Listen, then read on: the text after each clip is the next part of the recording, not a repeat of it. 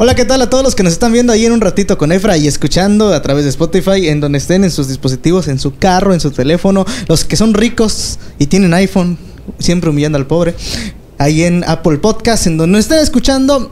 Muchas gracias por estar viendo y escuchando este podcast. Hoy tenemos un invitado muy especial, un invitado al que conocí, no tiene mucho, mucho, mucho, mucho tiempo que lo conocí, pero sin duda alguna ha sido también de bendición para mi vida. En las pocas veces que he tratado con él y hoy lo tenemos aquí para platicar con nosotros en un ratito con Efra. Vamos a darle un gran aplauso a nuestro invitado de hoy que es Isaac. ¡Un aplauso! Muy buenas tardes. Es de mucha bendición estar aquí. Este, Dios te bendiga. Dios te bendiga, Isaac. Muchísimas gracias. ¿Cómo estás? Pues bien, bendecido. Sí, lograste llegar al, a la colonia, ¿no la encontraste? No, sí, sí, sí, sí lo ubiqué. Oye, la pregunta de entrada, ¿cuánto mides? 1.72. 1.72 a la bestia. Nada, no superas ni a Jacir ni a Efraín todavía, que son los, los, más altos que hemos tenido el día de hoy. El Goliat. Oye, Isaac, hace, te conocí hace cuánto? ¿Cuándo nos conocimos? 2018, ¿no? Por ahí. 2018, fue el viaje de Guadalajara. Ajá, exactamente. Fue el viaje de Guadalajara. En el congreso, sí. Sí, aquí nuestro amigo Isaac, así como lo ven, le gusta este la música, el rap. ahí lo conocí improvisando, luego improvisando un poquito en este en el campamento de, de Radical, ahí en, en, en el Liceo Campeche hicieron un campamento. Pero sí, bueno, sí. Te conocí cuando fuimos al congreso De Guadalajara. Guadalajara. ¿Sí te acuerdas qué, qué estábamos haciendo por ahí? Eh, ¿O cómo es que te conocí? Cuéntanos, ¿cómo, cómo fue que te Porque, conocí? a ver, ¿cómo nos conocimos? Creo que estaba. No sé quién es el que estaba al lado de mí. Creo que se llamaba Luis. Luis, el que estaba. Ah, no, no, no. Era este. Asiel. ¿Era Ciel? Asiel, el que. Con, en ese entonces, Asiel creo que estaba eh, conociendo a un chico. Creo que se llamaba David, uno flaquito, el Creo que alto. sí. Eh, yo- me tocó sentarme. morenito. Ajá. Sí, ya me sentar- me, me tocó sentarme al, lado- al lado de él. Ajá. Eh, íbamos platicando normal.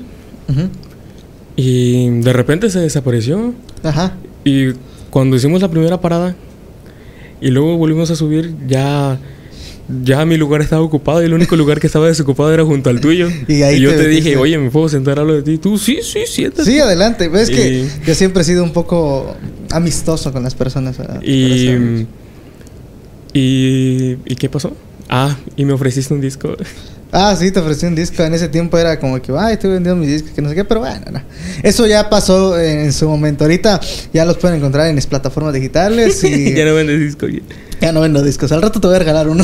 Solo Spotify. Sí. Eh, bueno, yo conocí a Isaac. Isaac, quiero hacerte una pregunta, que es la principal pregunta. ¿Hace cuánto tiempo es que eres cristiano tú? Ok, yo, en pocas palabras, para mm, resumirlo, yo soy de cuna cristiana. ¿Eres de una cristiana? Así es. Eh, ¿El evangelio llegó a tu casa con tu mamá, con tu papá o eran juntos? Con mi mamá. Con tu mamá. Ok, Así entonces naciste en cuna, en cuna cristiana. Sí. Toda tu vida estuviste este, Em, en la iglesia, por así decirlo. Digamos que toda la vida he tenido eh, conocimiento, pero no toda la vida me la, me la viví en la iglesia, por así decirlo. O sea, creo que como la mayoría, o si no es que todos, eh, como hemos llegado a los pies de Cristo, pues hemos pasado por un proceso. Eh, algunos no muy largo, Eh, otros pues han tardado menos, algunos se rinden, que... que espero que pues estén bien. Pero yo, em, yo desde muy chico iba a la iglesia con mi mamá. Em, mi papá Pues en ese entonces mi mamá, mi mamá, ella, mi mamá, mi mamá nació en el Evangelio católico. En católico. Sí, católico. Em, en ese entonces mi abuelo y mi abuela que en paz descanse, em, pues criaron en ese entorno a mi mamá y a mis tías y a mis hijos. en el, en el entorno católico. Que bueno, pues yo respeto todas las religiones y cada quien es libre de creer lo que quiera, ¿verdad? Sí. Em, cuando pasa el tiempo, mi mamá pues viene a los pies de Cristo en el Evangelio pues cristiano. Em, sí. Iba mm, a la iglesia de un vecino, eh, que en ese entonces creo que él era el pastor. Para no hacer largo el cuento, mi mamá pues se crió pues en el evangelio dándole duro, este ministrando, hablaba lenguas, tenía interpretación de lenguas, este, etcétera, etcétera. Pero pues, como te voy a repetir, eh, la mayoría de nosotros, o al menos hay algunas personas que he conocido, que han nacido quizá en cuna cristiana o han conocido el Evangelio eh, en el transcurso del tiempo y pues han ido apartando. Eh, pues ese fue el caso de mi mamá. Cuando mi mamá conoció a mi papá, mi papá era católico. También era católico. y Mi papá era católico. Cuando mi mamá se convierte a Cristo, pasó el tiempo, ella empezó a trabajar y creo que en ese entonces creo que le dio más prioridad al trabajo que, que a Dios. Eh, sí, Dios bendice y todo, pero pues primero en nuestras vidas está Dios. Sí, sabes que yo creo que a veces como... nu- Nunca he visto la película de Dios no está muerto. No, sí. ¿Sí la viste? Al Mm, final, en No las he visto completas, pero bueno, sí las he visto hay una por parte partes. en donde le dice, eh, le dice, ¿cómo es que, que tú que eres cristiana, le reclama a su mamá, tú que eres cristiana, que has servido al Señor, el Señor te permite estar en un estado difícil, y dice, yo que no, no creo en Dios, es- soy dueño de una empresa y tengo dinero, y, y entonces en ese momento su mamá le dice, a veces el Señor... A veces, perdón, el enemigo permite que tú tengas todo eso y te encierra en una prisión, una prisión adornada muy bonita y la puerta está abierta y tú puedes salir cuando quieras, pero va a llegar un momento en que la puerta se va a cerrar. Y a veces así pasa, no le damos más prioridad porque parece que tenemos más éxito fuera del Evangelio, fuera de nuestro Señor Jesús, que estando Así sirviendo es. en su casa o en su, en obra. Exactamente. Bueno, em, pasaron los años de mi mamá trabajando y pues conoce a mi papá por X o por Y razón.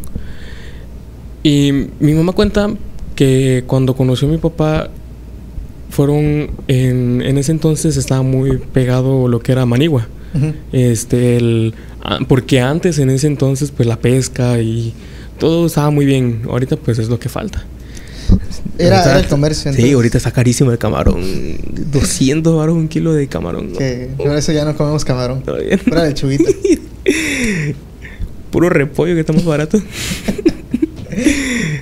En ese entonces, en, creo que era el Nuevo Mundo, así se llamaba el bar que estaba allá atrás Ajá. de Manigua. Gracias a Dios hubo una tormenta tropical y todo eso se vino abajo. Gloria a Dios. Llegó- en ese entonces, de botana daban mojarra. Ah, qué rico. mojarra ¿de frita. botana? De botana. o No, sea, imagínate. te ponían una ¿Qué te daban mojarra- de plato principal te, entonces? te ponían una mojarra grande en medio de la mesa. Si tú pedías otra, te la llevaban. O sea, Ok. era una mojarra grande, grande, Ajá. en medio de la mesa. Me acuerdo que ese día mi mamá, bueno, no me acuerdo. Ajá. Cuenta mi mamá que en ese entonces eh, ellos querían ir allá a pasar un rato. Bueno, pues mi mamá ya se estaba apartando y pues llegan allá y estaba mi papá. Conoce a mi papá, eh, se casan. Mi mamá no podía embarazarse. Mi mamá le lloró a Dios. Le dijo y le prometió que si ella se embarazaba, pues iba a entregar a su hijo o a su hija, pues a sus pies. O sea, se lo prometió a Dios en pocas palabras. Eh, cuando, cuando mi mamá se entera que estaba embarazada, eh, el doc- mi mamá lloraba. Lloraba porque no lo creía. Y. Fue un milagro. Ajá, sí, exactamente. Completamente. Porque el doctor se lo dijo, o sea, ¿tú, ¿tú qué crees? Dice, no, pues no sé, dígame usted, ¿no? Pues estás embarazada. Y mi mamá lloraba y el doctor le dijo, si es niña, ponle Sara. Y si es niño, ponle Isaac. Sara, pues por la mamá de Isaac. Isaac, pues por Isaac. El caso es que yo al nacer, em, desde que yo estaba en el vientre de mi mamá, mi mamá, mi mamá lo cuenta. Desde que yo estaba en el vientre de mi mamá, pues Mm, mi papá tuvo una expareja Ujú. antes de mi mamá. Pues el mundo y X o Y, ¿no? Em, y esa expareja de mi papá, pues era. mm, para que no suene tan feo, era. mm, ¿Cómo se les diría? Era pues hechicera, bruja. Ajá. Hacía cosas malas. Andaba con el diablo. Bueno, ando porque pues... Todavía sí, sí, sí. em, Pues intentó hacerme daño desde que estaba yo pues en el vientre de mi mamá. Y yo al nacer, pues como esa señora eh, se dio cuenta que no pudo, Ujú. Pues dejó las cosas en paz hasta cierto punto. Sí, yo creo que cuando alguien está en manos de Dios, pues tiene la protección Sí, sí. divina de parte de Él en todo Así es. momento. Amén. Yo nazco y mi mamá dijo que cuando yo naciera prometió con Dios que me iba a entregar completamente al Evangelio. No lo cumplió al 100%, al 100%. Al 100%. Exactamente. Cuando empezaron a, a ocurrir unos detalles con mi papá y mi mamá, porque pues bueno, la misma Biblia lo dice, no hagas yugo desigual, ¿verdad? Eh, ocurrieron unos detalles ahí, pues en ese entonces mi papá, pues las mujeres, la- las adicciones, el alcohol, Yo creo que por eso a veces no solamente en el hecho en el hecho cristiano, sino en todo en todo momento es importante tener una pareja que esté en todo momento contigo y que, que, que entienda tu situación, que sea apego y que sea amor. así es. Y en este caso, no una es algo desigual porque, como dices, tu mamá no estaba tan firme que digamos, y tu papá pues no No, conocía no, el. Evangelio. No, no, Y fue un desastre por completo en ese momento Así es. en ese momento, ¿no? Yo, yo creo que ya después lo que hizo Dios, pues fue, fue este, fue de parte de Dios, pero en ese momento, por eso el Señor nos advierte siempre, ¿no? Nadie se yugo desigual, ¿no? No lo, y es lo primero que hace. Es lo sea, primero que hace. No lo unes. no, hombre. Yo lo voy a Em, convertir. Yo lo voy a convertir, ¿no? El caso es que, que, pues sí, o sea, empezamos, ah, bueno, que me, me quedé en eso de que pues mi papá, pues las mujeres, el alcohol, este, gracias a Dios nunca hubo drogas, ni cigarro, ni nada de eso, pero sí el alcohol. Ujú. Em, pues, a ver, sí, pues este, pues sí, mi, mi papá empezó pues a ver a otras mujeres, X o Y. Em, pues mi mamá no se refugió llorando, no se refugió este, alcoholizándose o drogándose o yéndose con otras personas, no. Ella se refugió en Dios. Anduvo firme su convicción. Sí, ella se refugió en Dios. Ella me llevaba a la iglesia de niño.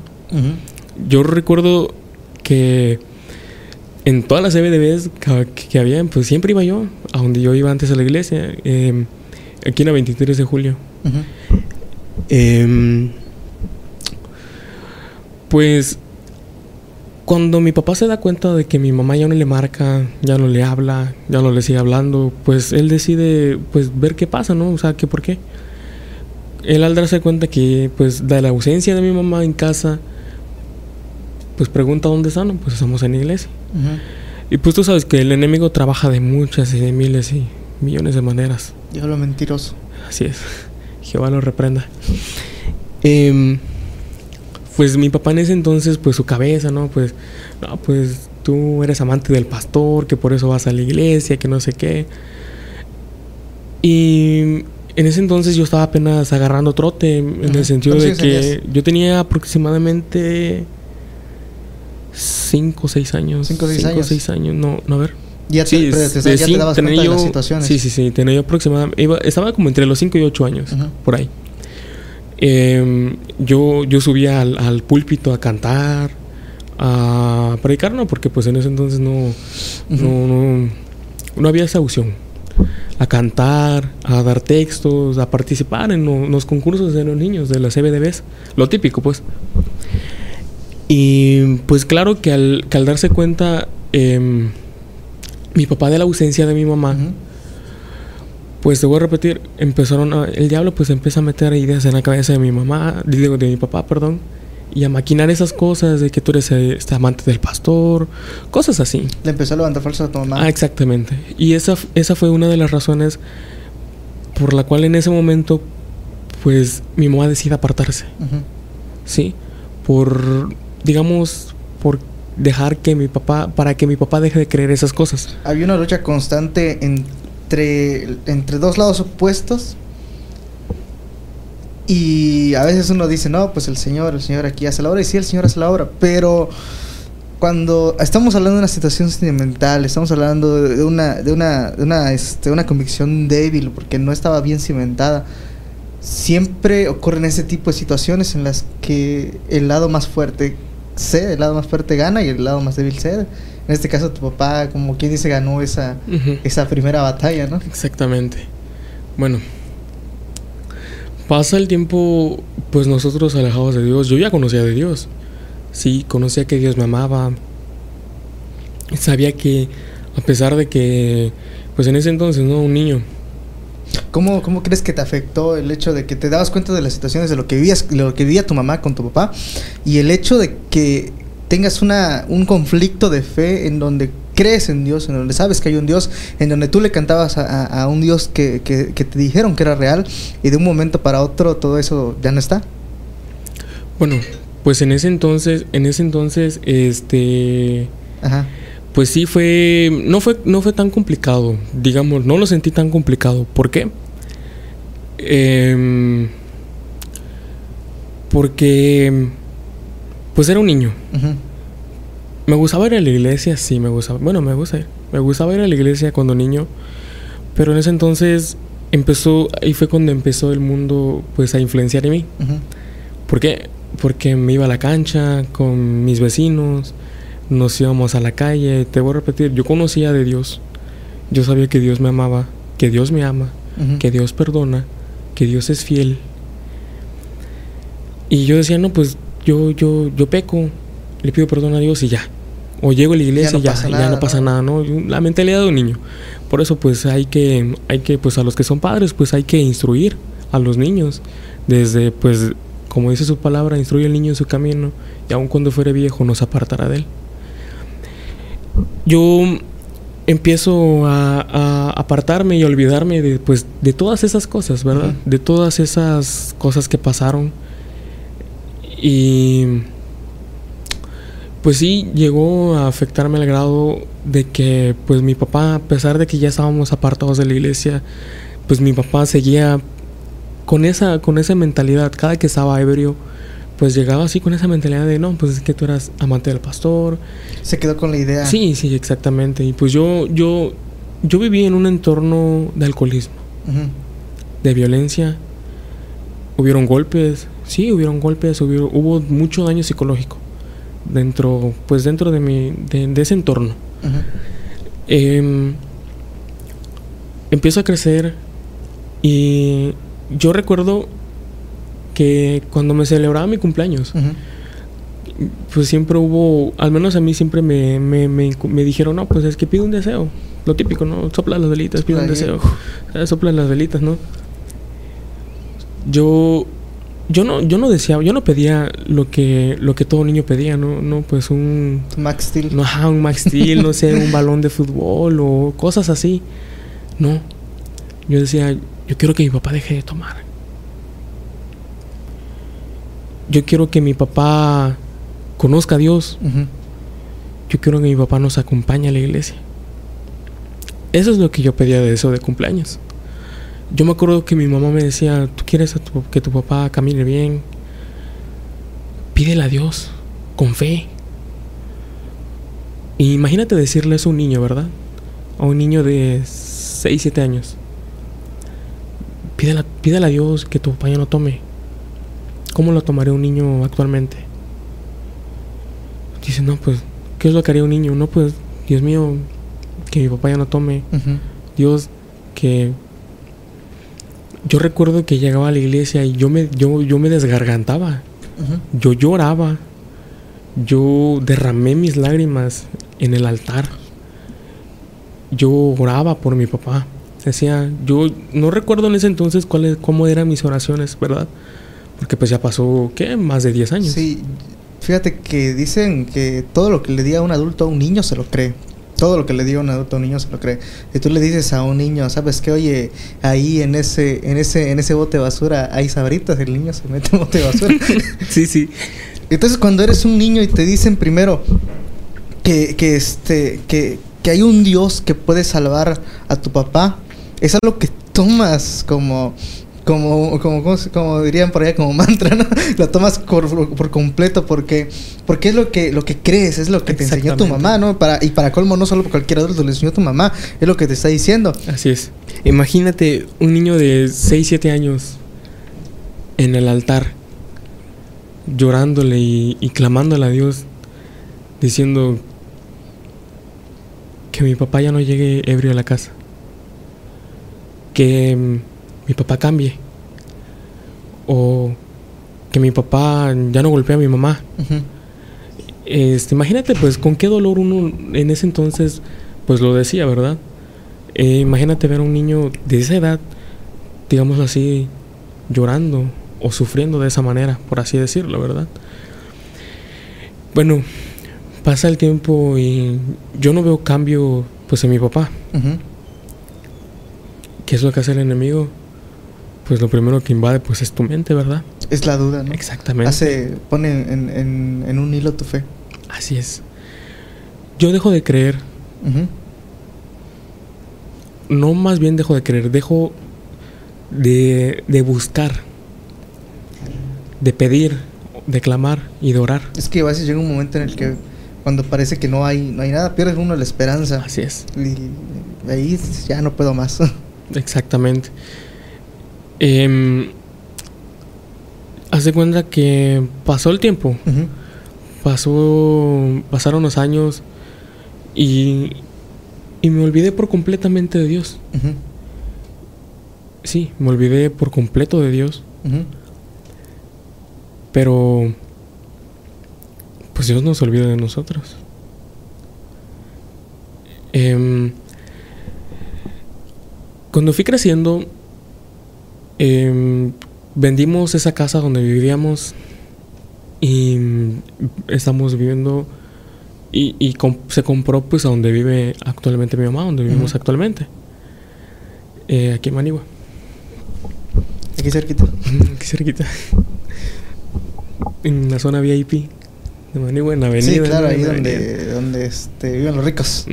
Ahí. La- ahí en la avenida, no, no, no, para el fondo ya no voy ya. Sí, ya más, más adentro ya, ya está peligroso. Ahí- ahí- ahí está. ahí todavía, ahí todavía tú eres el que gobierna. la Ajá, ahí todavía hay, hay poste de luz, ¿no? Ahí, Sí. todavía, ahí todavía llega la luz. ¿no? Entonces te quedaste, quedaron vivir ahí, ¿qué pasó? Pues llegamos a vivir ahí y pues yo pensaba, ¿no? Pues ya vendimos ahí, cambiamos pues para mejorar o va a haber mejoría, cosa que no pasó. Yo recuerdo que mi abuelita en ese entonces iba a la iglesia con un pastor. Saludos al pastor, pastor Cruz. Em, yo en ese entonces yo buscaba un refugio. Porque tenía yo, ¿qué? Como 12, 13 años más o menos. Yo buscaba un refugio. ¿Sí? Yo, no, yo nunca me refugié en el alcohol, en, en los vicios, en la droga, nada de eso. Nada de eso. Gracias a Dios. Yo buscaba, pues, un refugio. Y gracias a Dios mi abuela me invita a la iglesia. Y yo regreso a los pies de Dios. Y ahí regresaste de nuevo al camino. Exactamente. Comienzo a ir a la iglesia, pero el mundo ya había influenciado tanto en mí que como todo, ¿verdad? Te voy a repetir, todo es un proceso, es un proceso largo. El mundo ya había influenciado tanto en mí que dejar las cosas del mundo pues me costaba. Cuando echa el mundo raíz en ti es difícil sacarlo todo, ¿no? Pues cuando apenas tocas un poco, pues no, pero cuando ya está muy, muy metido, es más difícil. Ahora sí que solo Dios puede hacer la obra redentora Así en es. esos, en esos casos. Amén. Yo pues empiezo a ir a la iglesia. Em, empiezo a buscar de Dios. Mi mamá, pues, por tener contento a mi papá, por así decirlo, pues no iba. Se quedaba con mi papá. Y pues mi papá nunca me prohibió, al menos a mí nunca me prohibió, pues ir a la iglesia. Em, yo iba a la iglesia, nada más iba a calentar banca, porque pues nada más eso iba. Llegaba, me sentaba. Llegas a, a pasar tu tiempo un rato ahí nada más. Exactamente, para distraerme, por así decirlo, ¿no? Era una Em, actividad más en tu vida. Em, llegaba yo a la iglesia y nada más me sentaba, escuchaba el sermón, escuchaba a los predicadores, escuchaba al pastor. Terminaba, como fuera de la iglesia, vendían comida. Esperaba yo la hora de la salida, pues para comprar este un quesillo, un hot dog. Ustedes ya llegaban ah, para que vámonos ahorita terminando Sí, el culto. sí, me acuerdo No se que- tarde, Pash, porque ahorita voy por mi hot dog. Y, y me acuerdo que en ese entonces decían los, los, los predicadores, los que pasaban a orar por la ofrenda. Dice, ya, ya te vi, dice, ya decían ¿no? en general, ya los vi, dice, que están apartando lo del hot dog, dice, y están apartando lo de la ofrenda, y están dividiendo lo, lo- lo que es de Dios y, lo, y, y, y para el hot dog. Y el hot dog enfrente. Y así, ay. Su video de que. No, pues los hot dogs los vendían ahí mismo, la- la- era como talento. Ah, bueno. Era talento, y sí, la, la hermana del talento con ¿Qué? el, el caso es que, pues, no, pues a mí me da igual. Yo decía, Ajá. no, había veces que sí decía. Tú sí "Ah", guardabas para tu hot dog. Sí, yo sí guardaba para mi hot dog. Había veces en las que decía, no, pues, hoy voy a comprarme dos, no uno. Y ya no daba yo 30 pesos, ¿no? De, de ofrenda, ya daba yo 10. Ah, 10. Porque eh, no, no, costaba, no costaba 10 pesos el hot dog, costaba más, pero pues, supongamos, ¿no? Este, nada más voy a dar 10. Ay, si ya los vi, que no sé qué. Yo, ay, bueno, yo me ni vergüenza, ¿no? o sea, ya- Daba 20 y ya me compraba uno, ¿no? Me Uh. quedaba con hambre, me quedaba con hambre, ya, ni modo. Salía, comía y lo mismo, regresar a la casa, a los problemas, a los problemas familiares. Regresabas a tu realidad en ese Exactamente. momento. Exactamente. Pues, Podría decirse que agarrabas la iglesia solamente como para distraerte de ese de esa de esa realidad, ¿no? Era, digamos, era como que bueno, aquí me voy para que no me pegue tanto, para que no esté no esté pensando en que hay problemas en la casa y eso y no debería ser así, ¿no? así es. Bueno, pues, empezó a pasar el tiempo y me vuelvo a apartar. Decido apartarme otra vez. Llegan a buscarme y yo ya no quería ir. ¿Cuántos años tenías? Tenía como 14 años. Como 14. 14 años, más o menos. No, no, no. Como 13. do- yo estaba, 13. estaba en el rango de los 11 y los 13 años, más ya o estabas menos. en la adolescencia. Exactamente. crucial para decisiones en la vida. Sí, los, los granitos y, todo, el, el- el gallo. Ay. Sí, todo. sea, Matemáticas, hijo. em, decido apartarme otra vez de Dios. Em, y yo al decidir, al decidir apartarme, pues me meto más a lo que es el mundo. No, no tomaba, ni fumaba, ni me drogaba. Solo te Ni nada apartaste, de eso, dejaste a Dios exactamente, por sí. completo, Sí, dejaste sí, de- exactamente. de buscar, dejaste de, de- de pensar en él, ¿no? Te Así fuiste es. por completo. Así es. Em, y sí, yo, yo sabía que yo en ese entonces, para ese, para en ese entonces, cada que, cada que, cada que yo quería hacer algo, mi cabeza era como de que, hey, te estoy viendo, Ya te vi. Cristo te ama. Ese era el Espíritu Santo que estaba allí orando, diciendo, Isaac, ponte las pilas, por favor. Exactamente. Y recuerdo que en ese entonces empezó a influenciar mucho el fútbol, el, el- los juegos, el deporte, este, ¿qué más? Pues muchas cosas, Todo lo etcétera, que etcétera. conlleva ese círculo. Exactamente, todo lo que conlleva el mundo. Em, sigo, empiezo a jugar fútbol. a veces llegaban a buscarme para, para ir a la iglesia. No puedo, es que tengo partidos, no, no puedo, tengo fútbol. Y Es como le he dicho a muchas personas, no, a veces no es malo el deporte ni eso, al contrario, es bueno, saludable, pero este no, no debe tomarlo uno como lo principal porque porque Dios tiene que ser tu, pri- tu principal motivo. Él dice, no, y si es Así mi trabajo, pues es mi trabajo, pues ponlo en manos de Dios y el Señor te va a bendecir en eso. Así es. Ahí como nuestro amigo, nuestro amigo Mar, él, él, él le gusta el deporte y ve, él tiene sus horarios, él sabe, ahí está. Ah, sí, yo creo está que juega, él juega voleibol, ¿no? O No, básquetbol. básquetbol, básquetbol y- A la mecha, ¿cómo le hace? Y ya, él juega básquetbol. ¿Cómo y yo le hace? digo, ¿te imaginas que cómo le hace? Está en la iglesia, está ahí metido. es- Uh, Gloria a Dios. básquetbol. ¿Cuánto mide Omar? no sé, 1.60 es medio un poquito Por eso más te que yo. digo, por eso te digo, o sea, el, el- Pero pues, ese es el eh, punto, Omar. eh, Cuando veas esto, no digas que nos reímos a ti. Yo, yo estoy de tu tamaño, pero él todavía sí se puede reír. no, no, no, no. Él- Dios te hermano Dios te, Omar. Dios te juega bendiga, Omar. y este, Y que no diga el deporte no es malo, solo que a veces está mal encaminado y Así ocupa un lugar que no debería ocupar en nuestras vidas. Que nada, ni el deporte, ni, ni, ni la novia, ni la escuela, ni, ni nada debería ocupar más que Dios, ¿no? Hay prioridades y, y todo tiene su lugar, todo tiene su lugar y, y su tiempo. Lo dijo Eclesiastes, lo dijo el sabio Así es. Salomón. Bueno, em, empiezo a... a- me, apar- me aparto de Dios, empiezo a jugar, empiezo a, a... Sí, de repente iba a la iglesia y todo, y pues me decían, no, pues es que Dios te ama, Cristo te ama, sí, sí, sí, ya. Y tú, ah, qué Sí, bueno, sí, ¿no? ya, ya me lo sabía, ya, Ya, ya, me ya. sabía todo ese sermón. Si quieres yo te evangelizo, porque Sí, no... eh, eh, el caso es que, pues, em, sigo en el mundo, sigo en el mundo, entro, a, dejo la secundaria y entro a la prepa. ujú. Al llegar a la prepa, pues es otra, otra vida. Cambia, cambian muchísimas cosas. Es un salto radical. Exactamente. Tenía yo un amigo. Ajá. Bueno, tengo un amigo. Un conocido, un amigo, sí. Que. Que pues lo conocí al entrar, al entrar a la prepa. Se llamaba Denis. Em, pues él, él, él. Él, pues, su rasgo físico, pues es. Él es claro de color. Es de ojos azules y es barbudo. O sea, o sea, o sea, está bien. Está bien agraciado el, el- Es el como vato. Thor. Ajá, ajá, te cuenta. Very gracias. Nada más que mexicano. y con cabello negro. Ajá.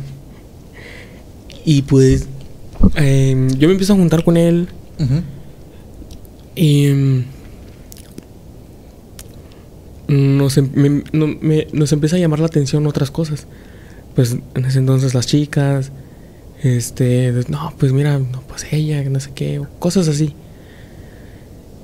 Y pues yo para sentirme incluido pues yo, yo también, ¿no? Pues no, ay, ¿qué es? ¿Qué el otro?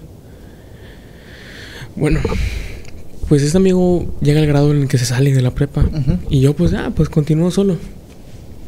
En la prepa y Total, todo lo demás. Sí, pues, no, ay, no. Sí, ya, yo ahí, ahí seguía yo. Em, pasa, el- pasa, pasa el tiempo y. Y pues em- empiezan los vicios. Empiezan los vicios, empieza el cigarro. El alcohol, pues no. No, nunca, no. nunca hubo vicio de alcohol. Perdón. Puro cigarrito. Exactamente. Y yo decía, no. Pero para ese entonces, mm, bueno, creo que me adelanté un poco. ¿Por qué? Porque llegó un, a un- algo que marca un antes y un después. Em, estando más o menos como a segundo semestre, en el segundo semestre de prepa, pues mi, mi mamá, mi papá y yo tenemos la costumbre de ir todos los fines de semana a casa de mi tía, a la orilla de la playa, en Ortiz Ávila. A la orilla de la playa, jugar voleibol, obviamente, pues ellos a alcoholizarse y yo pues a, a comer, a pasar el rato, por así, a- por así decirlo, ¿no? Em, pues una noche hubo un conflicto allá en casa de mi tía, en la orilla de la playa. Pues mi papá perdió su celular. Y él decía, no, pues, pues es que mi celular, que no sé qué. Empieza a insultar a mi mamá. Y pues mi familia al ver eso, los, a los hermanos de mi mamá, las hermanas de mi mamá, pues al ver eso, pues no, no, no, no dejan que, que pues, que mi papá pues actúe de mala manera, pues, o sea, que- o que le intente golpear o cosas así. Pues mi papá se regresa a la casa, aquí donde vivimos, en Ujú. Manigua. Se regresa a la casa y en ese entonces mi hermana vivía arriba, en un cuarto de allá arriba. Y nosotros dijimos, no, pues no vamos a quedar aquí. ¿Por qué? Porque pues tu papá está ebrio, este, y pues no voy a hacerla de malas o cosas así. Em,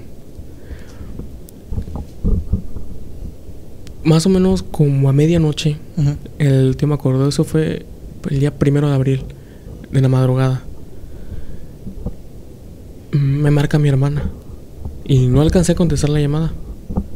Yo dije, no, pues qué habrá pasado, no, no, no, no a, no le voy a marcar, o sea, y- ya tengo Ya sueño. te o sea, marco, ¿no? Tengo sueño, ¿no? Y, me- y llega un mensaje, vi- escuché que llegó un mensaje y no le iba yo a revisar. Pero en ese entonces se cuenta que hice así, nada más agarré. Porque se prendía la Lo pantalla. Sí, se rojito, prendía, ¿no? se me prendía la pantalla cuando llegaba el mensaje. Y leo el mensaje que dice: Papá está muerto. Y mi cabeza dice: ¿Qué? Agarro el teléfono, lo reviso y. Para, para confirmar lo que leí. Y leo el mensaje que dice, papá está muerto. Y le digo a mi mamá, mamá, mi papá está muerto. Y mi mamá creyó que yo estaba jugando con él. Y mi mamá dice, qué bueno, qué bueno que se murió. Y le digo, no estoy jugando, de verdad. Sandy me acaba de decir, mi hermana me acaba de decir que, que mi papá está muerto. Se levanta mi mamá, marcamos, oye, escuchamos llantos, le marca a mi mamá a su, una sobrina que vive a la vuelta de la casa de mi mamá, porque mi abuela vive a la vuelta de la casa donde estamos viviendo ahí. Bueno, la- mi abuela vivía a la vuelta de la casa ahí, en paz descanse mi abuela. Le marca a una sobrina que estaba, que estaba viviendo en ese entonces en casa de mi abuela. Oye, hazme el favor, ve a checar y confírmame. Sí, tía, aquí estoy. Es verdad. A esa hora, a las 12, 1 de la mañana, salir a la calle, caminar hasta, el- hasta donde pasan los taxis, porque ahí en la orilla de la playa a esa hora no pasan los taxis por, por los asaltos, por cosas así. Llegamos y, y vemos gente, gente afuera de la casa, ambulancias, todo cerrado, no nos dejaban pasar. Y hay una escena que, que pues cada que la platico pues me causa nostalgia, me, me pues lo típico, ¿verdad? Sí. Em, ver a mi papá pues tirado en el suelo, ahí mismo en la casa, y preguntar qué pasó. ¿Qué pasó? O sea, él estaba bien. ¿Qué pasó? Papá se ahorcó. Papá se suicidó. En ese entonces yo recuerdo haberme tirado al suelo. Tomar a mi papá de la mano. Lo tomo de la mano. Y empiezo a llorar. Y empiezo a decir, Dios mío. Empiezo a ponerle condiciones a Dios. Si tú en verdad existes, devuélvemelo. Si dices que en verdad es real, devuélvemelo. Recuerdo que oré, oré. Yo en ese entonces tenía yo muy, muy, muy, muy, muy marcado lo que era todo lo que pidas en el nombre de Jesús será hecho. Y yo decía, en el nombre de Jesús, guarda su alma, regrésalo para bien. Cosas así. Y pues llega pues lo típico, ¿no? O sea, em, para mandarlo al ¿cómo se llama eso? ¿El foráneo? Ujú. Foráneo, foráneo. Sí, vienen El forense, forense, forense. Ah, El foren- forense. foráneo. Foráneos los que viven afuera. Los forenses son los que recogen. Sí, sí, sí. al- Ajá. Llega el forense. Em, pues lo llevan a esa hora, a las 2, 3 de la mañana. Llevarlo, escoger la caja. Y mi mamá me hace una pregunta. Que es donde te digo que marca un antes y un después. ¿Buscamos de Dios? Y mi respuesta fue, sí, busquemos de Dios. Empezamos a ir a la iglesia, ahí donde nos congregamos ahorita. Un saludo a mi pastora, Doris Montejo. Em, nos empezamos a congregar. El primer día que mi mamá fue, ese día yo estaba en la, en la prepa. Yo tuve clases ese día. Y yo salía tarde. Bueno, pues llegamos. Llegamos un, un domingo a un culto general. El culto general de la noche. Recuerdo escuchar. Eh, mi papá tenía que. lo- lo- tenía como una semana más o menos de que lo habíamos enterrado. Y llegó el domingo, ¿no? a la iglesia desganado, desvivido. Y me siento. Lo típico, ¿no? Te sientas. Estás así, pensando en lo que pasa y creo que está, en ese entonces creo que estaba predicando Heyeli. Ujú. Y ver al predicador, a la persona que está predicando, verla. Pues dice, no, pues. Se, se- sentía una incomodidad en mí, un inconformismo en mí. Ujú. Pero para mi fortuna, Heyeli hace un llamado. Ujú. Y yo dije, este es mi momento. Cuando vi que todos estaban levantando, yo pasé. Y yo me hinqué. O sea, estaba yo solo en el altar. No había nadie más. Y empieza a orar Heyeli por mí. Y empieza a dar palabra de Dios. Y recuerdo, no recuerdo a ciencia cierta qué fue lo que me dijo, pero hay algo que sí recuerdo que me dijo. Recuerdo que me dijo las siguientes palabras. Yo jamás me olvidé de ti.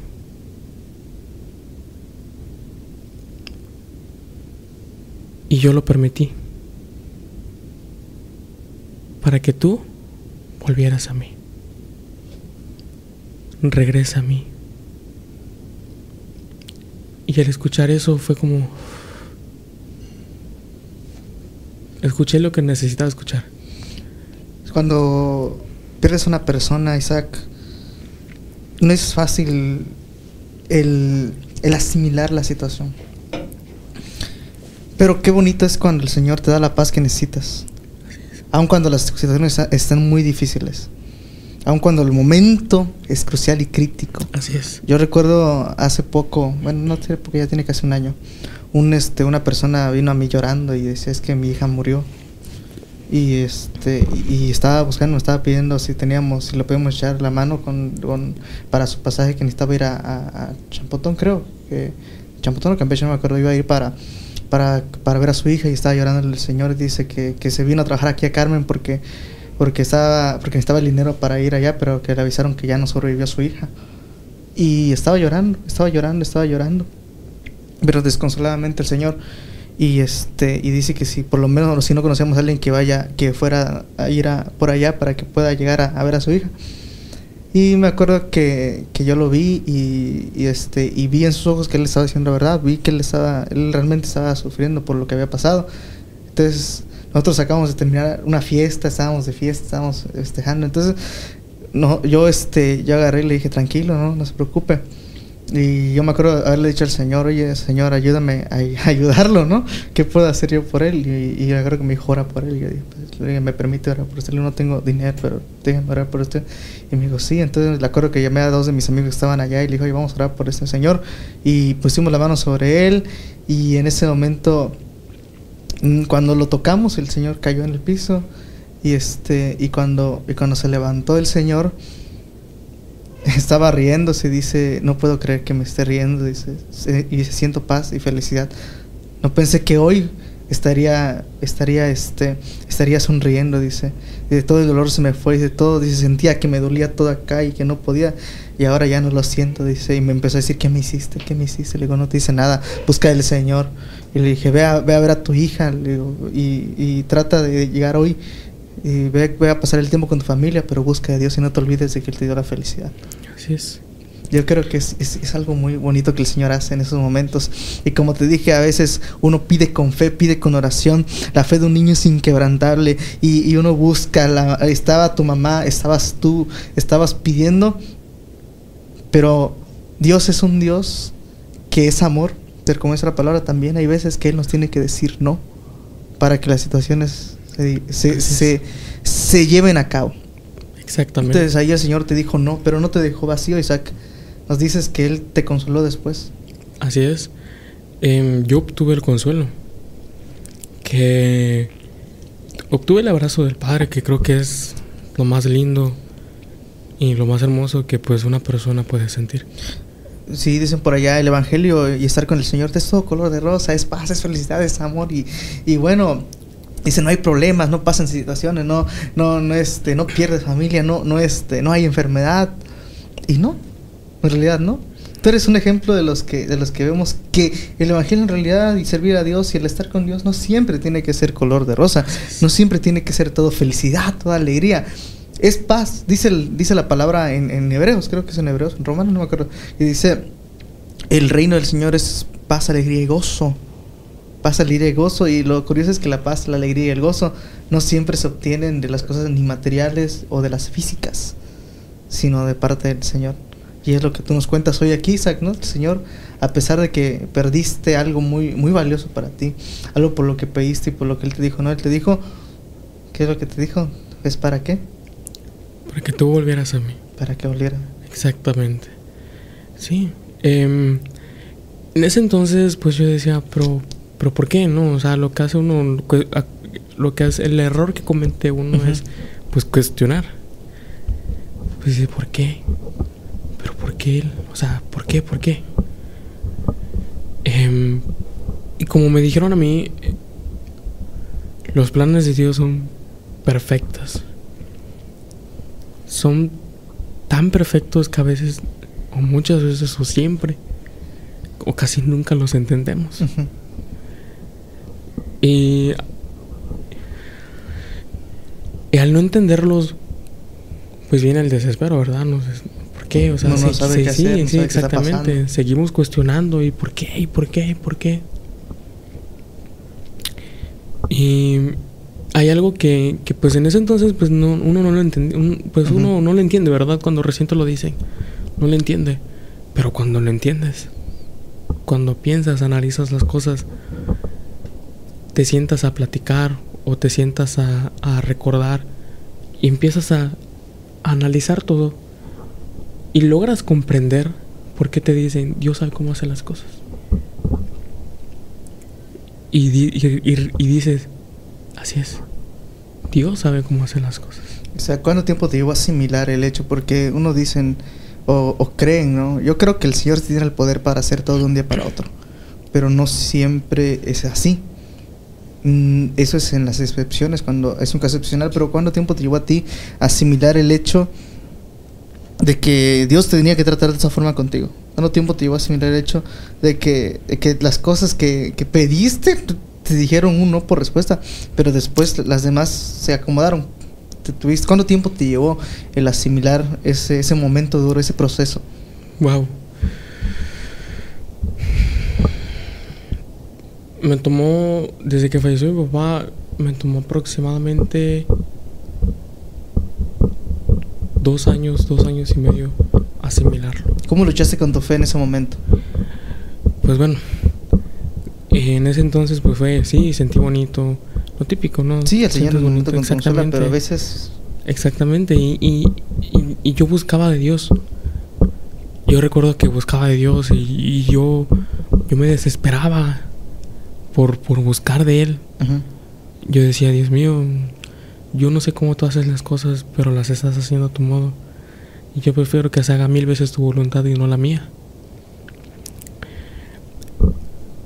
Empiezo a buscar de Dios y voy y miro a Dios y voy detrás de Él y, y yo voy detrás de ti y estoy aquí. O sea, utilízame como, como de lugar. Bueno, pues sí, como tú dices, no, pues al principio no, como todo, como, como cuando te dicen, cuando te, cuando te vas a casar, ¿no? Como cuando te dicen, al principio todo es bonito, todo es color de rosa, pero después Pero después cuando ya te das cuenta de la realidad. es cuando llegan, digamos que así los problemas. Es como los discípulos. Los discípulos vieron los milagros de Jesús de primera mano. En todo Así es. momento el Señor estaba con ellos. Pero cuando se la empezaban a ver difícil, les- se les olvidaba que Jesús estaba físicamente ahí con Así ellos. O sea, estaba físicamente ahí con ellos. Vieron los milagros y luego se preguntaron, bueno, ¿y tú quién eres? Y no sabían responderle quién, quién soy yo. Exactamente. Así pasa. Si ellos te lo tuvieron físicamente, ¿cuánto no más a nosotros nos va a pasar que no lo tenemos físicamente aquí? Así es.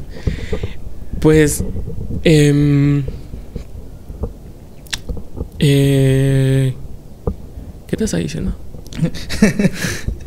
Lo de que asimilaste todo después de dos años. Ah, bueno, sí, sí, sí. Este, pues sí, ¿no? O sea, te dice, no, pues todo es bonito y sí, o sea, la vida de un cristiano pues es linda. Pero pues sí, como tú dices, no todo es color No de todo es rosa. color de rosa, amigo. ¿Por qué? Porque hay constantes luchas. Porque esto es carne. Esto es carne. Y el enemigo pues Siempre está exactamente, está como león rugiente buscando a quien devorar. Es como el que decía, a veces el enemigo se acuerda mm, que este cada vez de los que están ahí en el mundo, pero de, de, de ti, de mí, de Jaciel, de Omar, de todos esos se sabe su nombre, se sabe su rutina, de- sabe lo que quiere, sabe cómo atacarnos porque nos quiere destruir a nosotros. No a ellos, ellos ya los tiene destruidos, nos quiere destruir a nosotros.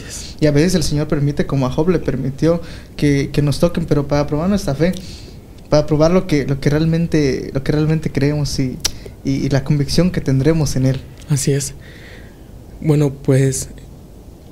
em, pues sí, te voy a repetir, las luchas. Y. Pero pues tenemos la certeza de que no peleamos solos. ¿Por qué? Porque pues Dios lucha al lado de nosotros. Dios lucha con nosotros.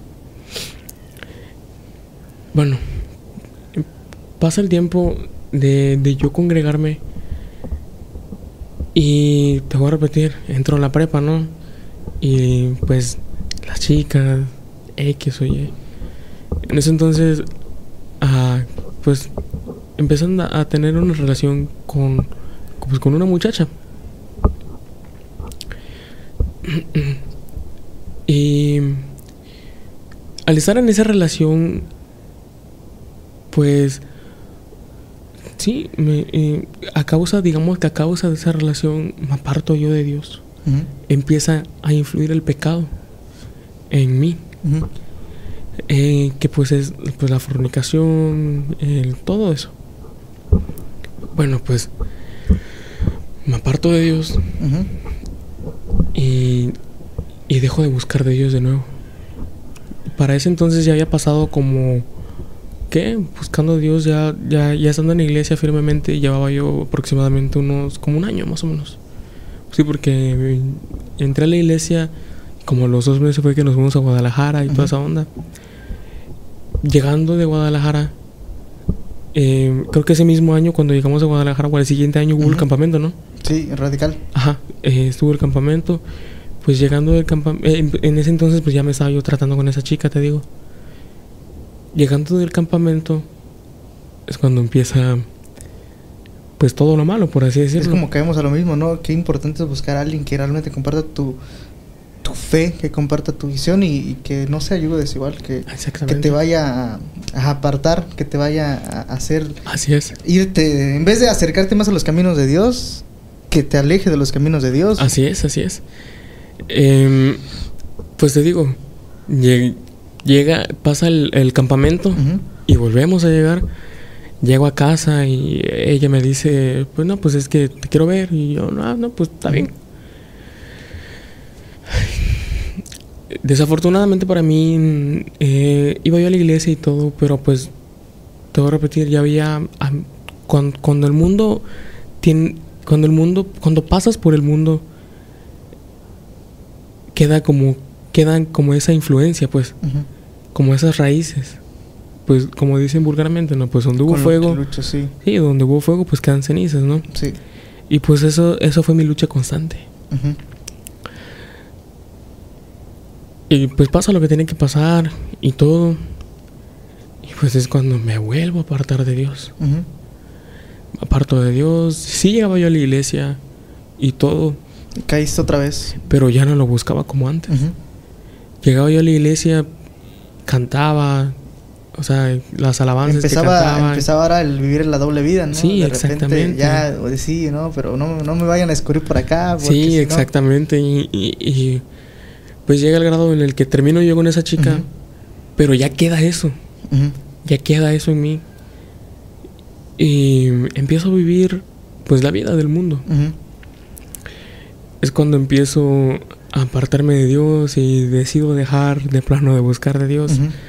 En la prepa, en la etapa de la "Sabes que ya prepa. no quiero nada". Sí, exactamente. O sea, yo recuerdo que salía con mis amigos, bueno, los que Supuestamente pues, eran Sí, exactamente, porque pues aquel que te ofrece un, un vaso de cerveza, pues no es tu amigo. Yo por eso te traje coca.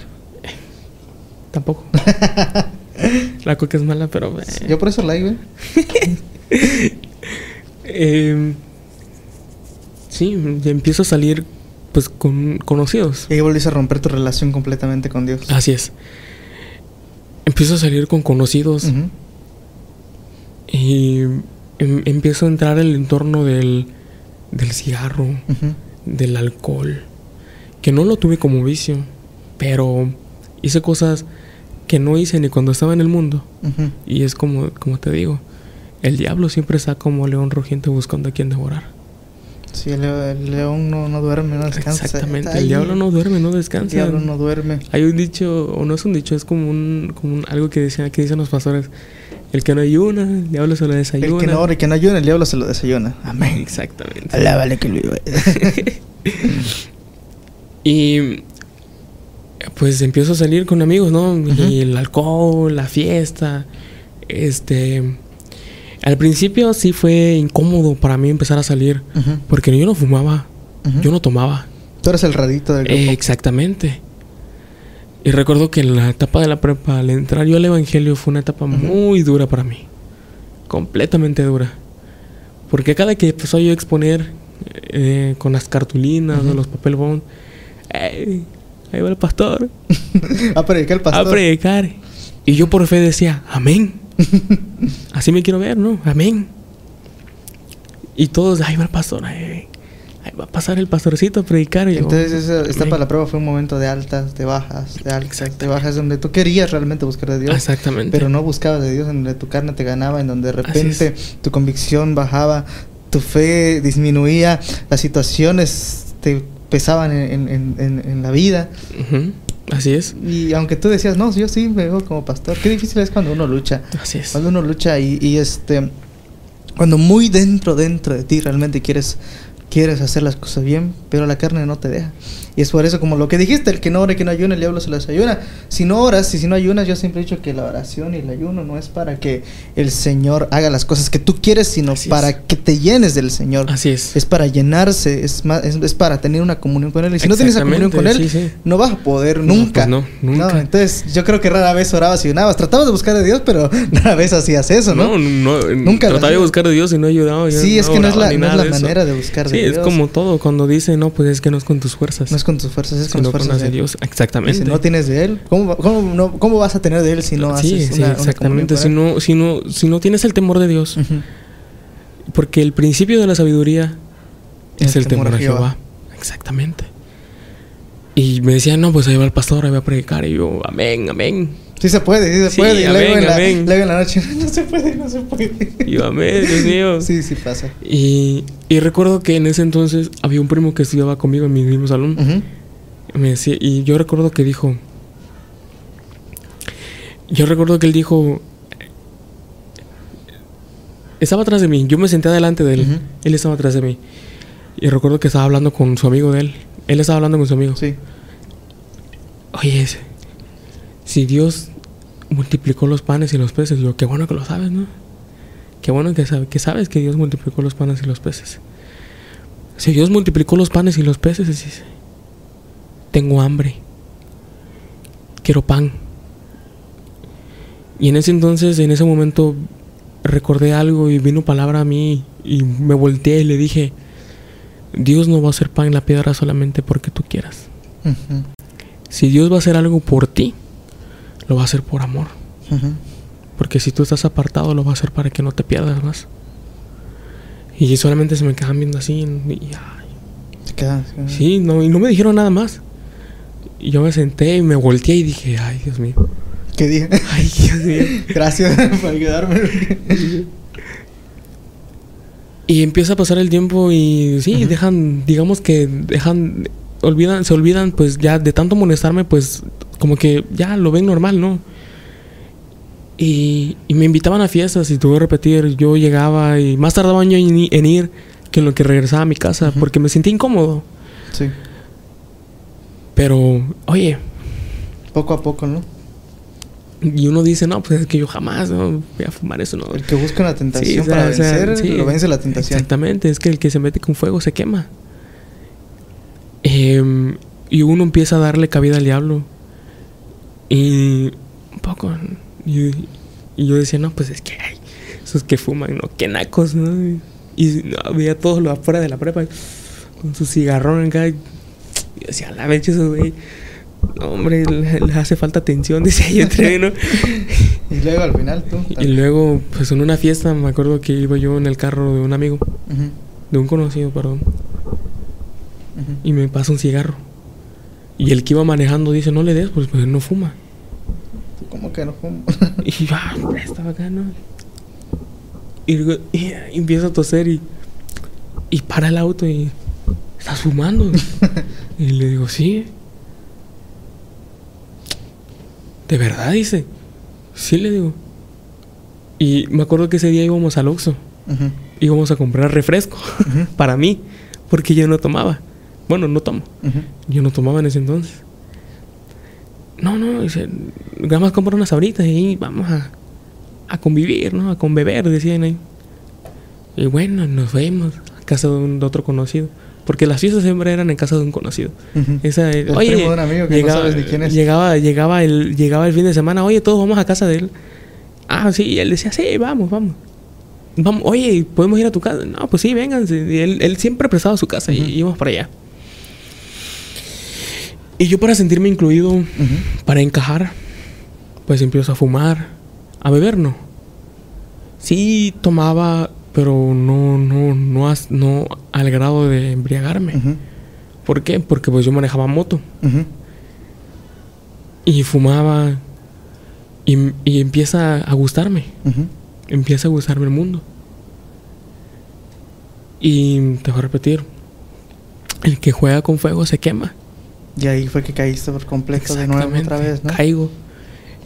Recuerdo que, que, que mi mamá siempre me decía, eh, vamos a la iglesia. Y yo le decía, ay, no.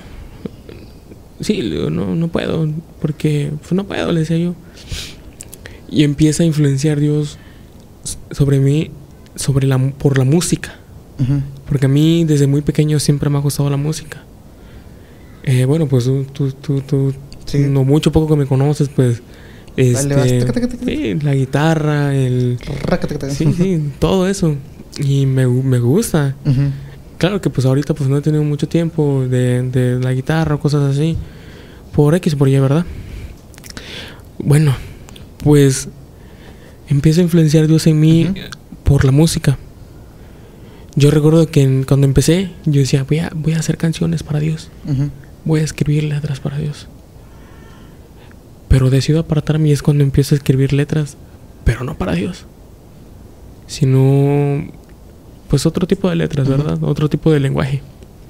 No era nada grosero, o sea, yo siempre fui muy Sí, pero bohemio. no era para Dios. Sí, yo siempre fui muy bohemio, por así decirlo. Eran, eran canciones como, como de amor, cosas así. Con la guitarra y todo eso. Em, recuerdo que una vez escribí una canción que de hecho creo que se la... En ese entonces creo que se la mostré pues a, a mi, que era mi novia. A ver. Sí, que era que en ese entonces era mi novia y ay, es que está bonita, que no sé qué y, y ese, ese día ella fue con nosotros a la fiesta. Y me acuerdo que íbamos en el carro para comprar cheve y toda la onda, ¿no? Oigan, vamos a escuchar la canción que hice Zack y yo, no. No me hagan eso. dices. no". Y bueno, esa canción cuando cuando cuando, cuando estaba apartado en- cuando estaba en el Ujú. mundo, cuando conocí pues a, la, a- que actualmente es mi esposa, yo se la mostré. Y pues X o ya, ¿no? Sigo lo que estaba. Estábamos en el carro y pone la, la, la música. Y yo, ay Dios mío, yo con una cara de vergüenza, yo, yo, yo me tapaba, yo, oye, ese- está, está chida la canción, está, está bien, no, que no sé qué. Y, y empiezan a inspirarme. Y es cuando digo, no, pues, les gustó. Si hice eso Pues sí y les arma, gustó, puedo hacer algo más. Recuerdo que en ese entonces en Esmar había un programa, o no un programa, sino una, una actividad que se llamaba La Voz Edmar. Te metiste. Y me metí. ¿Y qué pasó? Y, y me metí a cantar. Obviamente no canté pues nada para Dios. Me acuerdo que en ese entonces canté creo que una de Vicente Fernández, no me acuerdo bien. ¿Y qué pasó? ¿Ganaste? No, ganaste. Ese, no, no gané. No gané, pero quedé en segundo lugar. o quedé en segundo lugar, que pues ya es algo. Y dije, no, quedé en segundo lugar, yo, sí se puede. y empieza a influenciar mucho el, el enemigo a mí, en mí por la música. La banda, el norteño. Al principio fue eso. Bueno. La música, este, y al ver yo eso, pues yo quería más. Yo, yo, yo decía, mamá, es que yo, yo quiero, yo quiero estudiar música. Yo quiero ser músico. Y mi mamá me decía, sí, yo sé que vas a alabar, alabarle a, a Dios. Y tú, no, mamá. eso No, yo, quiero". no, jefa, ¿cómo vas a decir eso? Decía yo entre mí, no, no, le decía, no, es que yo no quiero eso. Y le decía, y cada que, oye, mamá, es que yo quiero estudiar música. Ujú. Ay, a- a- Música, música, ¿no? apóyame. Y mi mamá decía, sí, Ajá. yo sé que vas a ser un gran cantante, un gran músico. Que le alaba a Dios. Ujú. Y yo otra vez con lo mismo. Y no, y, Y yo- dale con y eso. Dale con eso, ¿no? Y dura y dura. Y decía, no, mamá, es que yo no quiero eso. Ujú.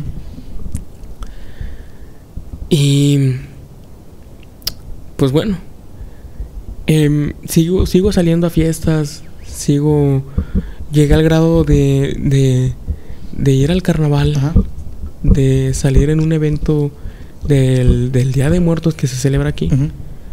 A salir en un evento del Día de Muertos. O sea, hiciste todo. Sí, o sea, Definitivamente me- agarraste sí, parejo para todas las áreas. Exactamente, me disfracé. Cuando pues sabemos que, que Dios es un Dios de vida y no de muerte. Ándale. Que celebramos la vida, más no la muerte, ¿verdad? Y, yo- y ahorita me acuerdo y digo, ay Dios mío, tantas ¿Qué tantas cosas que cosas se hice, tantas cosas Al que final. ¿cómo fue que, que regresaste a los caminos de Dios? en Bueno, esa- en esa- pues ahí te va. A ver. Em, conozco a una, a una chica. Ajá. Y ella, ella pues no tenía conocimiento, quizá no al 100%, sí sabía, sí conocía de Dios, sa- sabía quién es Dios, pero no, no, no sabía que, pues, no conocía sin- al 100% al 100% que Dios ama, que Dios perdona, que Dios restaura, que Dios cambia y que Dios es bueno y Amén. Él es fiel. Y le empiezo a invitar a mi casa y ella empieza a llegar a mi casa. Y, mi mamá, no, pues ya me voy a la iglesia. Ah, está bien, que te vaya bien. ¿No vas a ir? No, pues no, no quiero ir. Aquí me quedo, viendo películas, ¿no? Y en ese entonces esa chica me decía, ¿a dónde va tu mamá? Y, ella me, y yo le dije, va a la iglesia. Y recuerdo que me dijo, ¿y por qué no vamos? Le digo, ¿quieres ir? Sí, me dice. Ah, pues vamos, le dije.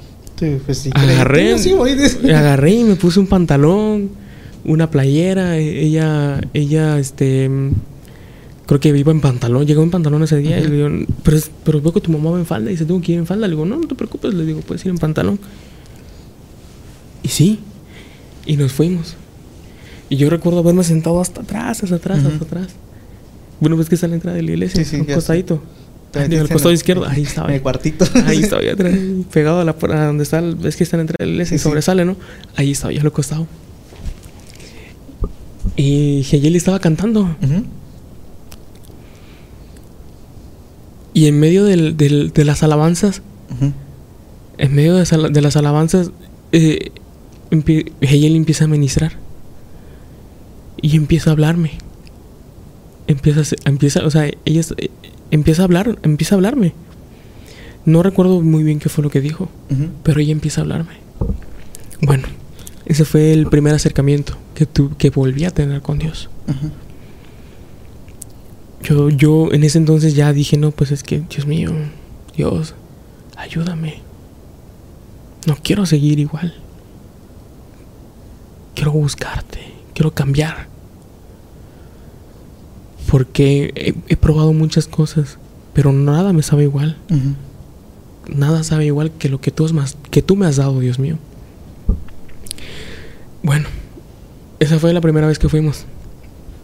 Pasó el tiempo y ella seguía llegando a mi casa y dejamos de ir. Y ella me acuerdo que me dijo, oye, ¿por qué ya no vamos a la iglesia? Ujú. Le decía, yo es que, es que no quiero, le decía yo. Pero si quieres ir, vamos, te acompaño, voy contigo.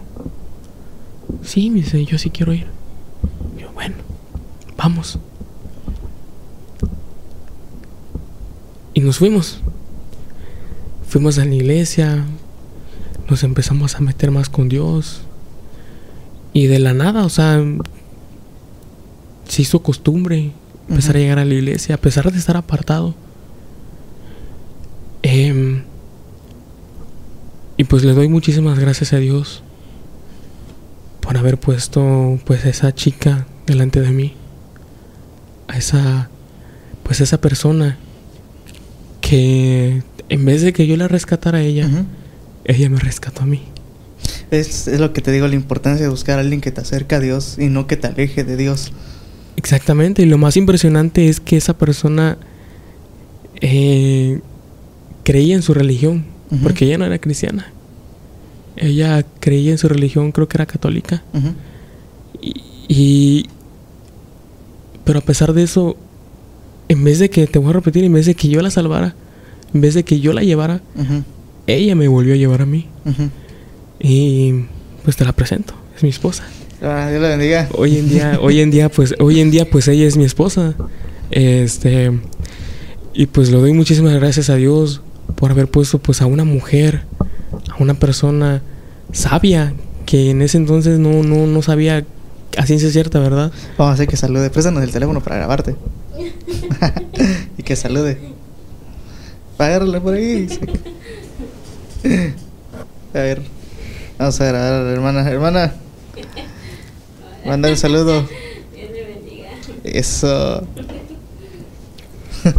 Ella lo vas a ahorita, toma. Y sí, oye, Isaac, qué bueno que, que el Señor te concedió tener a tu esposa, que es la que te volvió a, a acercar los caminos de Dios. Así es. Y cómo, fíjate cómo, cómo es que, que encuentro todo esto, eh, en lo que tienes una vida y un testimonio en el que probablemente si el Señor hubiese venido a, a los pies, a tú, tú no hubieses venido a los pies del Señor a través de tu esposa, a través de todo lo que pasó, probablemente tendrías una historia similar. Y dicen por ahí que las personas que no conocen su historia están condenadas a repetirla. Y el Señor te ha librado de eso, Isaac. A través de ella, a través de la búsqueda del Señor. Así es. Una persona como tú que venía de arriba, abajo, arriba, abajo, arriba, abajo, de repente decía, yo quiero buscar a Dios, pero mi carne me obliga a estar fuera del Señor y Así mi es. espíritu no está alimentado, no está fuerte como para decir, yo puedo estar con Dios, sino solamente tú querías, pero, pero lograrlo era, era es subir tu, tu, tu, este, tu nivel de relación con el Señor, pero al final de cuentas lo lograste. Y pues el Señor, como dijiste, te concedió a tu esposa que te ha ayudado a estar ahí. Así es. Y mira, Isaac, yo veo en ti hoy que ya no eres el, el niño o el adolescente que conocí hace, hace, hace unos años, eres un hombre bien hecho y derecho. Estás en los caminos de Dios de nuevo, estás casado, ya, has- ya tienes tus responsabilidades. Así es. Y, y, y, y como dice, tu vida no es la típica que dice, ah, es todo color rosa, todo es bonito, todo es aquí. Tienes una vida difícil, una vida dura. Así es. Pero el Señor te ha sostenido sobre esa, esa, esas- es. sobre todas las cosas. Y el Señor ha sido fiel contigo, Isaac. Aunque Sí. tú no has sido, no fuiste siempre fiel, aunque tú no fuiste el más, más allegado al Señor Jesucristo, pues Él siempre fue fiel contigo. Exactamente. Y es uno de los testimonios que podemos, este, relatar. Ay, creo que ya no está apagada mi cámara, voy a, ya, ya se apagó mi cámara ya. Este, es uno de los testimonios que podemos decir, ¿saben qué? A veces no somos completamente fieles, pero Él sí es fiel con nosotros. Isaac es una prueba viva de eso. Pero al final, lo importante es que en un momento las cosas se tienen que dar para que el Señor obre en la vida de cada uno. Hoy, Isaac, pues estás en los, los caminos de Dios de nuevo. Así es. Estás firme en Él. Así es. Ya pasaste por un proceso difícil, ya asimilaste todo lo que pasó. Exactamente. Y hoy el Señor te concede estar al lado de tu esposa, la mujer que te trajo de nuevo a los caminos del Señor. Así es. Y antes de terminar, quiero que le digas algo ahí a esa cámara, a las personas que están ahí viéndonos. ¿Qué les dirías tú a alguien que probablemente pasa o pasará o está pasando por una situación similar a la tuya en la que te está sufriendo, en la que su fe no es suficiente, en la que está arriba, abajo, en la que dice, sabes que yo no quiero nada con el Señor, o sí quiero, pero no puedo, no siento que no puedo servirle. ¿Qué le dirías a ellos, a esa cámara? Dale una palabra. Yo sé que Dios usa a todos y dale una palabra ahí en esa Pues cámara. primero que nada, Dios los bendiga. quiero decirles que Dios es fiel y Dios es bueno. Y aunque veamos la tormenta muy de cerca y veamos que el mundo se está acabando de frente, en frente a nosotros, que sintamos que ya no podamos más, no es con tus fuerzas, no es con nuestras fuerzas, sino con las de Dios. Porque después de la tormenta llega la paz y llega la calma. Dios te bendiga. Muchas gracias, Isaac. De verdad que ha sido de bendición, como dije. Así es de bendición cuando, cuando el Señor te saca de lo más, de lo más, de lo más bajo, de lo más bajo. Y eres un ejemplo de eso. Este, yo te puedo decir, Isaac, Dios te bendiga mucho. Y qué bueno que has logrado sobrevivir en la fe después de todo lo que, lo que ha pasado, después de todo lo que has vivido. Y espero que el Señor te siga usando más y el Señor te lleve a lugares más, más lejos de lo que de lo que te ha llevado y, y, Isaac, qué bueno que, que este que a pesar de todo sigues en el Señor y estás aquí para darnos testimonio, Amén. para darnos y demostrarnos de que sí se puede, no importa qué pase, no importa qué tan qué tan duro sea, no importa cuántas veces el Señor nos diga que no, incluso no importa cuántas veces fallemos, no importa cuántas veces pequemos el Señor siempre nos recibe con brazos abiertos para limpiarnos, transformarnos y convertirnos en lo que hoy somos. Por ejemplo, está en lo que tú eres ahora. Dios es fiel. Dios es fiel en todo momento. Dios es fiel en todo momento. Y aunque no lo veamos, aunque digamos es que no lo vemos, pero lo sentimos. Amén. Sabemos que Él está aquí, sabemos que Él está con nosotros. Y aunque vemos muy lejos su mano, aunque nosotros la vemos muy lejos. Como dice esa canción, aunque no pueda ver, está sobrando. Así es nosotros vemos muy lejos este pues lo que él quiere hacer con nosotros pero él está más cerca de nosotros que lo que nosotros pensamos. Así es, aunque parece que está lejos, él está con nosotros. Así y bueno, el Señor está contigo. No tengas miedo, no te desanimes, no tengas duda porque Él realmente está contigo. Y aquí nuestro amigo es ejemplo de eso, que a pesar de todo lo que ha pasado en su vida, Él sigue firme en las manos del Señor. Como dije, la vida en el Evangelio no siempre es color de rosa, no siempre todo es rosas, no todo siempre es este, es este, es supuesta felicidad pero es felicidad en Cristo, paz y gozo en el Señor Jesucristo. Y muchas gracias por estar aquí, Isaac, de verdad. muchísimas gracias por invitarme. Gracias por, por darnos un poquito de tu testimonio. Y hoy sí nos alargamos más de lo normal, pero está bien, está bien, no pasa nada. Ahí los que lo van a ver va a ser de bendición. Y muchas gracias a ustedes por estar ahí viendo la, grabación, por escuchar la grabación en Spotify y en todas las plataformas digitales. Te pido que lo compartas, te pido que lo compartas con un amigo. Si conoces a alguien a quien le pueda servir esta entrevista, este, este testimonio, compárteselo. Esto es un ratito con Efra. Recuerden, las palabras mías pueden fallar, la palabra de mis invitados pueden fallar, pero la única palabra que no falla, Isaac, ¿cuál es? La de Dios. Así que ponte a leerla y nos vemos el siguiente viernes. Dios te bendiga. Muchas gracias. Nos vemos. Esto fue un ratito con Efra.